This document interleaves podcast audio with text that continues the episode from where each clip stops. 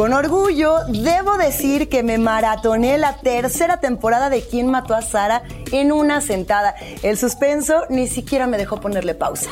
Y parece que no eres la única, Luisa, porque esta serie es un fenómeno mundial y orgullosamente mexicana. Yo debo confesar que no la he visto y el FOMO me está consumiendo un poquito, pero vamos a ver qué pasa. Mientes con todos los dientes. ¿Ya la viste? No, no, no sé quién mató a Sara. ¿Quién mató a Sara? Ahorita te voy a decir. Ahorita, ahorita te voy a Porque contar. asumo que de eso se trata, ¿no? ¿Quién dio luz a Juan Gabriel? O sea, es una... Bueno, es que hay quien dice que la vuelta de tuerca es a quién mató Sara. No, no te voy a decir. Yo no sé. Ah, ok, Hay muchas teorías, va, pero mira, va, va. no te preocupes. Yo me ofrezco para acompañarte a verla una vez más. Y si quieres, además tenemos más motivos para echarle ojo, porque el día de hoy tenemos unos invitadazos de honor.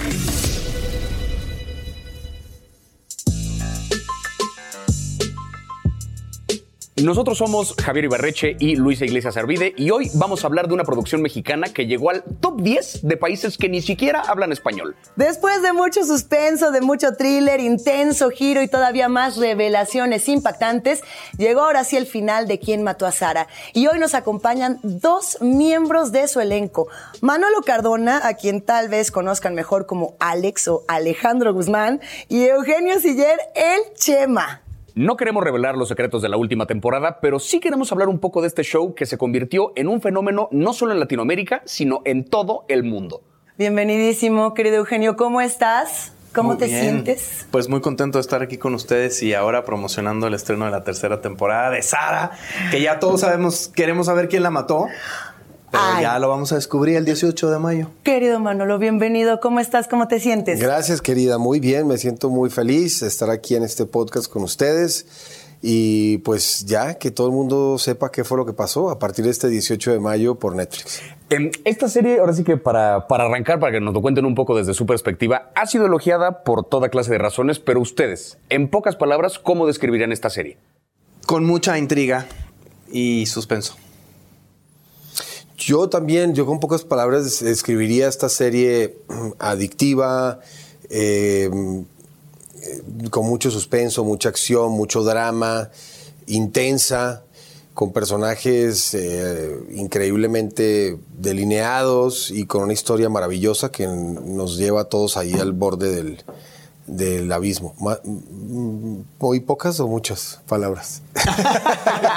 No, adictiva es buena, ¿eh? Adictiva es buena. Porque sí es cierto, mucha gente nos decía todo el tiempo que vieron la primera temporada en un día o dos días. Y la segunda lo mismo, y la tercera estoy seguro que va a ser lo mismo, porque es como la cualidad que más se le celebra a la serie, que es sin parar, una tras otra, tras otra. Por esto que decías de que la trama es muy intensa. Sí, ¿no? así es. Y, y son siete capítulos nada más en la tercera temporada. Entonces sí va a ser, va, va a ser un maratón de, de- de- de lo más rápido posible. Y va, va- sí, sí, de acuerdo. Es una serie que ha tenido un éxito internacional impresionante y que se volvió parte del top 10 en que 87 países distintos. Y yo puedo entender que me digan a ver en Brasil, en México, en Estados Unidos, pero de pronto tenemos países como Israel. A ver, ¿qué, qué- o sea, ¿por qué piensan ustedes que de pronto una serie de estas características llega a un país totalmente distinto y tiene un público y además los aman? Pues mira, la respuesta no la tenemos, sinceramente, o por lo menos yo no, ahorita Eugenio nos dirá.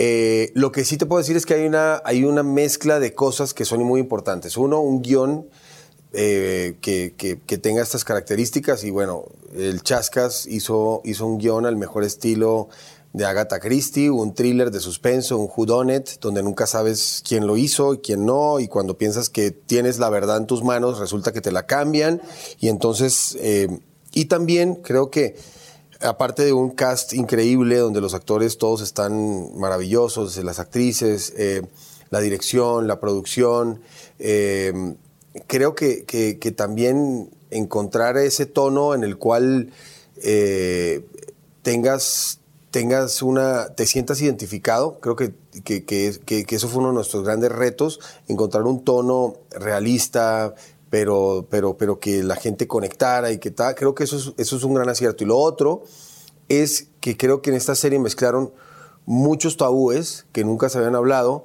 dentro de, un, dentro de una narrativa comercial. Entonces creo que, creo que eso, es, eso es muy interesante, el, tema de el trata de blancas, el tema de la homofobia, el tema de la salud mental, eh, muchos temas que, que no se tocan fácilmente en una serie. Eh, los tocamos de aquí de una manera muy natural y, con los personajes fueron llevando esa narrativa desde, desde la psicología de los personajes y creo que eso es muy interesante y creo que eso también es algo que pudo haber enganchado a la audiencia. ¿Por qué en Israel? ¿Por qué en otros países? Yo sumaría, yo sé que hay una parte muy completa, muy de thriller, muy de, de a ver quién hizo qué, qué. Yo sumaría sexo, adicción, chisme y, y además mucho glam. Y Eugenio encuerado, hombre. Ahí está el Alguien lo tiene que 95% de la serie. ¿Por qué le damos chingado. tantas vueltas al asunto? Alguien también? lo O sea, tiene sí, que sí, decir. sí, sí, hay sí. mucho sexo en esta serie, hay mucha desnudez y eso se agradece, se agradece mucho como público. A ver qué pasó con todas estas escenas, sexo, drogas, chisme y, y- y mucha pasión por Son ahí. complicadas. Yo es la primera vez, yo es la primera vez que las hago. Manolo ya tenía más experiencia. De verdad, Manolo me dio a mí muchos tips de. Párate así, en la la- regadera, no, párate de la- así. De, la- de las protecciones. Porque te, te tienes que, o sea, te dan una protección para las partes íntimas para cuando estás haciendo las escenas. ¿Cómo es esto? Pues, O sea, profundicemos, que- no, por favor. pues él me dio un tip de, mira, agarras tape y te lo pones así, ya sabes, porque si no a veces se te puede caer, no sé cuánto. Entonces, yo estaba como nervioso porque no sabía yo, al principio decía, o sea, si vamos completamente encuerados. Comando. O, o como en comando, o, o como es, no, te van a dar una protección y, y así. Eh, nada, pues son complicadas, son difíciles de hacer, aunque hay equipo mínimo en, en el set, pues el equipo mínimo siempre es, pues como aquí son 10 personas o 12, no sé cuántos son en equipo mínimo. Pero estás ahí enfrente de todo el mundo y estás concentrado en muchas otras cosas. A mí al- la, la primera escena que hice me costaba trabajo no centrarme en, en eso. O sea, decía, me tengo, o sea, me tengo que concentrar en emocionalmente y actoralmente lo que voy a hacer y que se me olvide si sumo la panza, si estoy jorobado, si me tengo que parar. O sea, ¿cómo me O sea, tenía como esta, quería tener esta visión eh, eh, de tercer ojo para poder decir, ¿cómo me estaré viendo? Porque pues nunca me había visto así en una cámara, ¿no? Entonces, traté de olvidarme y de quitarme eso de la cabeza para poder estar en situación en la escena, pero no es, no es nada fácil. ¿A ti se No. te hacen fáciles? No, no, no. Son, son. La verdad es que sí es complicado y hay que como que marcarlas muy bien y hacer sentir bien a tu compañera o tu compañero y- y- y- y que todo esté como muy marcado. Sí, pues sí, porque, porque también es, es, es- es- una eh, coreografía al la final gente del piensa día. que uno la disfruta, güey. Sí, no, no, no, no, no, Pues es que, Ah, no no mientas. es que no, yo creo que tiene sentido por esto de tener tantas cosas en la cabeza y pensar que tienen que cuidar el cómo se va a ver. No el cómo se está siguiendo ninguno de los involucrados en ese momento de grabarlo, sino el cómo va a verse al final. No, pero porque hay no un creas, porque que uno- responde uno- a la serie. No, pero también uno, uno está obviamente ahí, o sea, porque somos actores, entonces uno está ahí. Si te estás besando, pues estás ahí en ese momento, lo que sea, ta, ta, ta. pero pues hay unos factores detrás de eso que, pues que, que también no te dejan Que del limita, todo, ¿no? limitan, sí, O ciertas sea, no te puedes salir de aquí porque aquí ya no hay luz. Entonces no se pasen de aquí. Y acuérdate que primero tú estás arriba de ella, le das el beso y luego se voltean. Entonces tienes que estar pendiente. Mecánico, de, solo mecánico, es de una cuando coreografía. se acerca la cámara, voltearte, ¿no? Pero estás pensando en todo lo demás. Más aparte, sume la panza. Sí, Eh, claro. Sí, o sí, sea, sí. Pero hay una parte donde un beso tiene que ver, digamos, con una estética y hay otra donde el beso significa algo para esta historia y a lo mejor en ese momento ustedes saben o no saben qué significa. Me refiero a cuando estás besando al enemigo, ¿no? Que dices, ay, ya besé a fulanita y en esta escena es la chida, pero como es quien mató a Sara, yo no sé si tres episodios para adelante va a ser la culera. Lo que es. Justo, Lo que yo es. tenía una duda con respecto a ese manejo de la información, que es, me imagino que ustedes no sabían, por ejemplo, lo que ocurre en esta tercera temporada No, cuando grabaron no. la primera. Es lo que queríamos Ni de la saber. primera la Moríamos por segunda. saber. Pero entonces habrá personajes que a lo mejor el personaje sí sabía cosas, pero el actor no, hasta que no ocurrió. Correcto. ¿Qué, qué pedo con eso a la hora de manejar la información, a la hora de interpretar al personaje? O sea, ¿cómo manejan esa parte de, de que de repente el guion mismo le da la vuelta a lo que ustedes podían creer de lo que iba a pasar?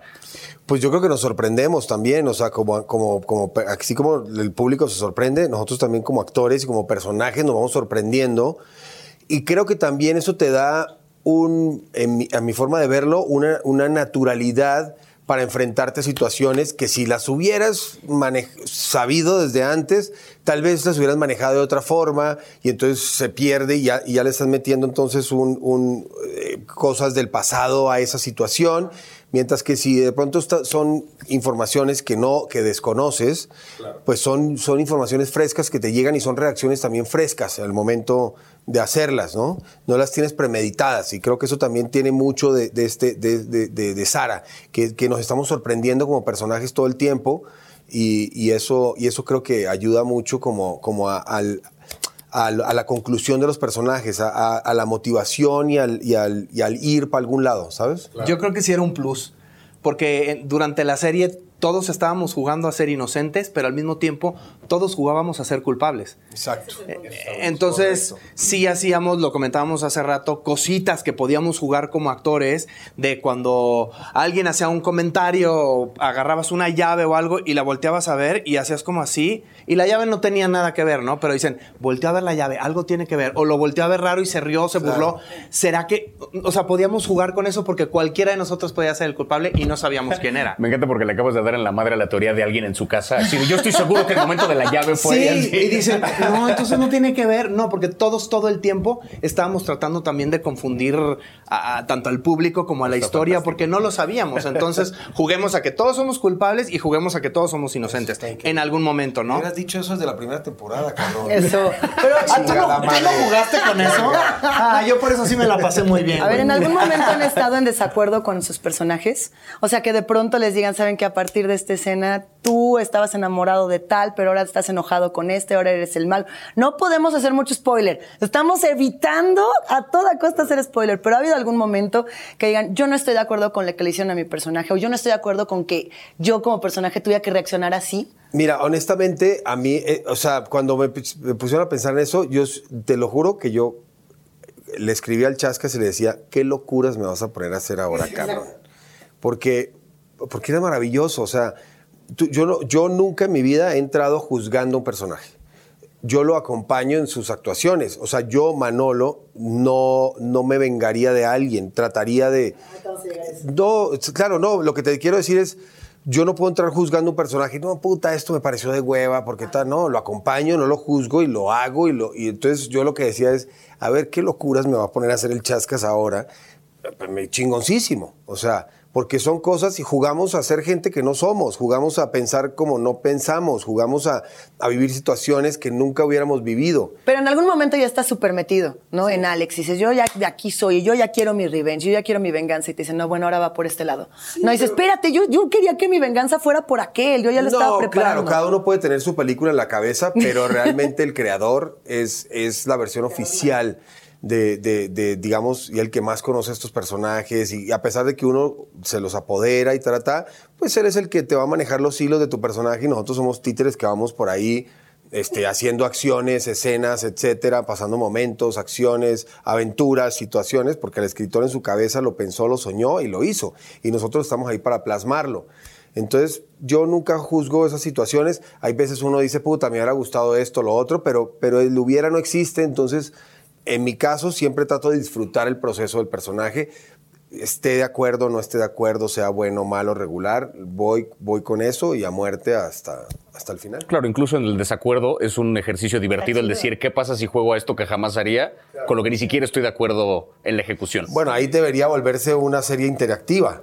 Entonces, claro. ¿qué, qué? Alex Escoge hace tu esto. Exacto, güey. Netflix Está toma chido, nota. eh, Toma nota. ¿Quién mató a Sara versión videojuego? Así Es- tú vas Claro, eligiendo. güey. Estaría increíble, ¿no? Pero sí tienes que entrar a defender su- tu personaje siempre. O sea, te lo ponen así y así es y, tienes que defenderlo y entender que, que hay gente que sí tomaría esa decisión. Tú no, a lo mejor, o tú quisieras que tu personaje se fuera por allá, pero habría gente que sí se, se va a ir por acá. Entonces tú tienes que encontrar todas esas justificaciones para poder hacerlo y defenderlo dignamente, ¿no? Al personaje. Y sobre esta idea de cómo, o sea, no solamente desde la actuación, creo que también el público tiene ahora sí que sus bandos y le van a que el culpable es uno u otro personaje, esperan que tal o cual personaje sea inocente.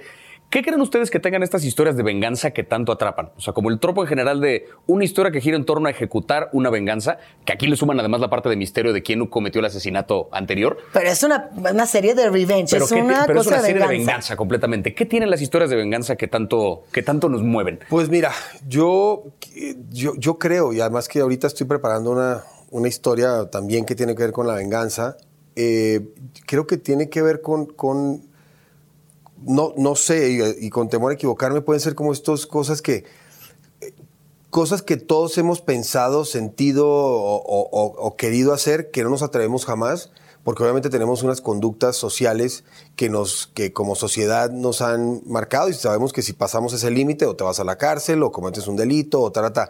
Pero, pero en este sueño guajiro en el cual te vas un paso más allá y entonces la televisión te permite, puta, ¿qué pasaría si no sé qué? ¿Qué pasaría si no sé qué?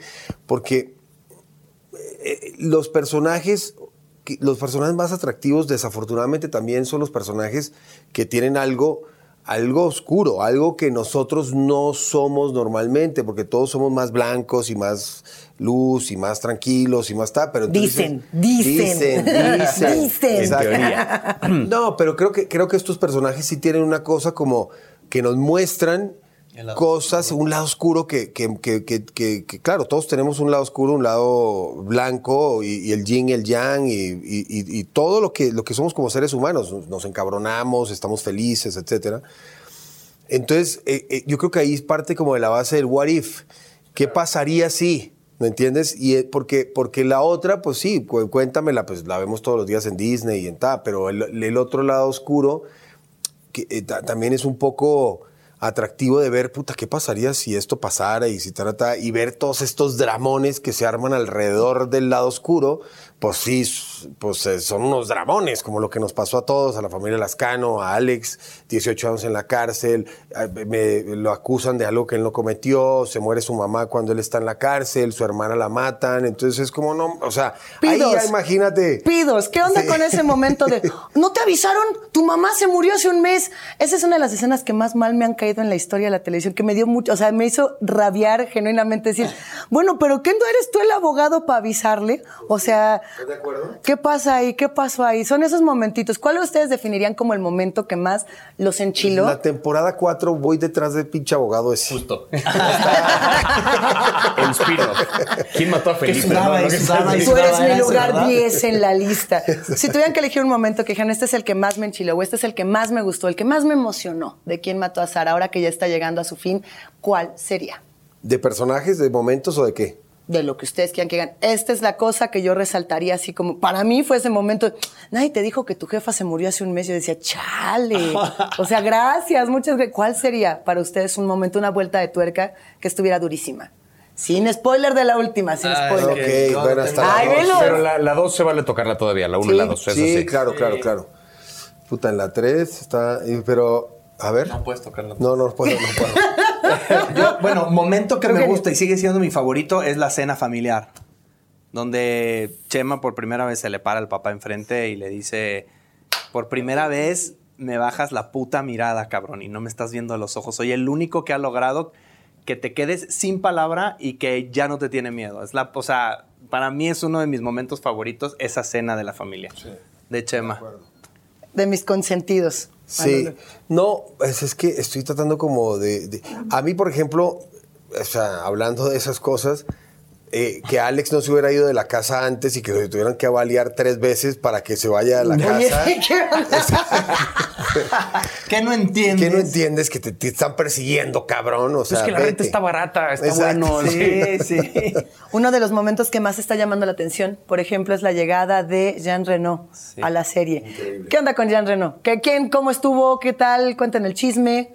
¿Qué pasó Súper ahí? buena onda. Espectacular. Y aparte hace muchos, muchas bromas todo el tiempo fuera de, del set, o sea, antes de, de la acción y eso. Entonces, eh, yo al principio decía, no sé cómo voy a, o sea, no sabes cuál es su método, no sabes si él iba a ser serio o nada. Y en el 5432 que teníamos que llorar o hacer algo, hacía bromas y decía, entonces relajaba como mucho el set. Todo el mundo lo quería mucho. Es de verdad un tipazo. Mi experiencia ha sido muy buena. divino, divino, divino. Gran, imagínate el honor de trabajar con semejante ícono y, y que además sea un ser humano, así como te está diciendo Eugenio, que maravilloso, para reírse, nos íbamos a cenar y era como increíble y nos contaba anécdotas y eh, maravilloso, la verdad, maravilloso. ¿Este va a ser el fin de quién mató a Sara? Es el fin. Sí. ¿Ya de verdad? ¿O están guardándose el momento así No, de ya. quién la Queda mató? lo del abogado. Pero Maffer siempre sí fue. Queda el spin-off del abogado, pero sí. el Pero, spin-off del pero abogado. el spin-off puede ser bueno. Ándale. No, Nunca claro, you never know. O sea, uno nunca sabe, pero yo creo que por, por el momento, a menos de que se inventen un spin-off, de Eugenio y de su personaje. Creo que ahí les va Y el otro tuyo tip, con el abogado. y el mío con el abogado, ahí está. Pero no, ya, ya es, es historia que, que cerrada, que, que- que ya además tiene una historia. Ya van a ver, no les quiero ni espolear si es buena, mala, regular, bonita, fea, todo, pero está. Va- van, a, van a sentir un mar de emociones, eso sí les quiero decir. Pues está buena parte que vaya a cerrar porque luego, o sea, le, ha pasado más de una serie que de repente se extiende tanto que ya como que pierde el hilo de por dónde va la historia, de para De dónde va. Si esto llegara a siete temporadas, llega un punto en que Sara ya ni figura, ¿no? En la, en la serie se convierte en otra cosa. O sea, está bueno que cierre porque justamente le da una conclusión a algo que en algún momento tiene que concluir. El título de la serie es una pregunta, en algún momento nos la tiene que responder, ¿no? En ese sentido, ahora sí que sabiendo que ya la serie llega a esta conclusión definitiva, ¿qué es lo que van a extrañar más ustedes de esta serie? A nivel de historia, a nivel del trabajo con el equipo, ¿qué es lo que más van a extrañar de quién mató a Sara? Pues yo creo que aparte de los personajes, porque cada uno de los personajes, yo creo que, bueno, yo ex- ex- extrañaré mucho a Alex y, y, bueno, ya le di su sana sepultura. Eh, estos compañeros maravillosos con los que estábamos todos los días, hicimos una familia muy padre, con, con toda la convivencia fue maravillosa. Y como que llegar a un set armonioso, creo que no hay nada como eso. O sea, llegar tú, levantarte en tu casa y decir, oh, qué padre, voy a llegar y voy a ver a mis compañeros, a mi tal, y que se vuelva una cosa donde realmente no hay egos, no hay estupideces, no hay tal, sino es cómo estamos chido, cómo nos ayudamos, cómo contamos esta historia de la mejor manera, caguémonos de la risa en medio de este dramón tan cabrón. Y, pues eso, eso lo voy a extrañar. Al inicio de, de esta charla empezaron mencionando a Agatha Christie, ¿no? Y empezamos hablando de thriller y empezamos hablando inclusive de McGuffin y de si, si está la llave es porque alguien tiene que abrir una puerta, si está la pistola es porque alguien tiene que dispararla. A lo mejor desde el principio de esta serie ya sabíamos que iba a pasar o no. No importa, el punto es que hay un montón de teorías de la conspiración que ya los fanáticos tienen más que armadas y yo les quiero plantear algunas y ustedes me dicen si estamos cerca o estamos fríos. Una de ellas es que Sara tiene un montón de clones porque tuvo experimentos genéticos. Esta ya, la- ya las buscamos. ¿Cierto o falso? De frío o caliente. Frío no caliente, frío caliente. Eh, frío, frío. Ok, la otra es que Sara estaba viva y que además de estar viva, la que vemos en el tráiler es la hija de Sara, que en realidad es la misma actriz porque son muy parecidas o algo así. Tibios. Eh, sí, tibio frío. Tibio frío. Sí. Eh, ¿Sí? De ahí. ¿Los dos? Medio- Nos medio- estamos acercando. Medio tibio. Le estamos rascando los huevos al spoiler. Tengo miedo. Ya no vamos a llegar, luego bien estamos. ¿Qué otra, otra? Teníamos más teorías de la conspiración. Se pone bueno. Por supuesto, había otra donde decían que todo esto era una locura de Sara y que Sara nunca se había caído del, del paracaídas. Pero eso a mí me parece un poco ya como, como la guasa de. Y cuando despertó, todo esto era un sueño y no había pasado nada. Calientes. ¡No es cierto! Tibio ¡Mentira! tirando la caliente. y a todo más, y cambias todo. Mira, ya con esa nos quedamos por ahora. Hasta, aquí llegamos en esta conversación. Ha sido un gustazo. Lo un mismo. gustazo Muchas conversar con gracias. ustedes. Qué padre. Gracias. De verdad, muchas gracias. Recuérdenos, 18 de mayo, el estreno de la tercera temporada de Quién Mató a Sara. Pues nada, un placer tenerlos por acá, que nos platicaran de primera mano todo esto No, a sobre esta serie. Muchas gracias, muy chida la plática y recordarles que sí es la temporada final, sí es la última de Quien mató a Sara y van a encontrar todas las respuestas a sus preguntas, así que no se la pierdan porque viene Con todo. con toda. Se va a responder la pregunta: ¿Quién mató a Sara? Vaya, ¡Vámonos! que ya.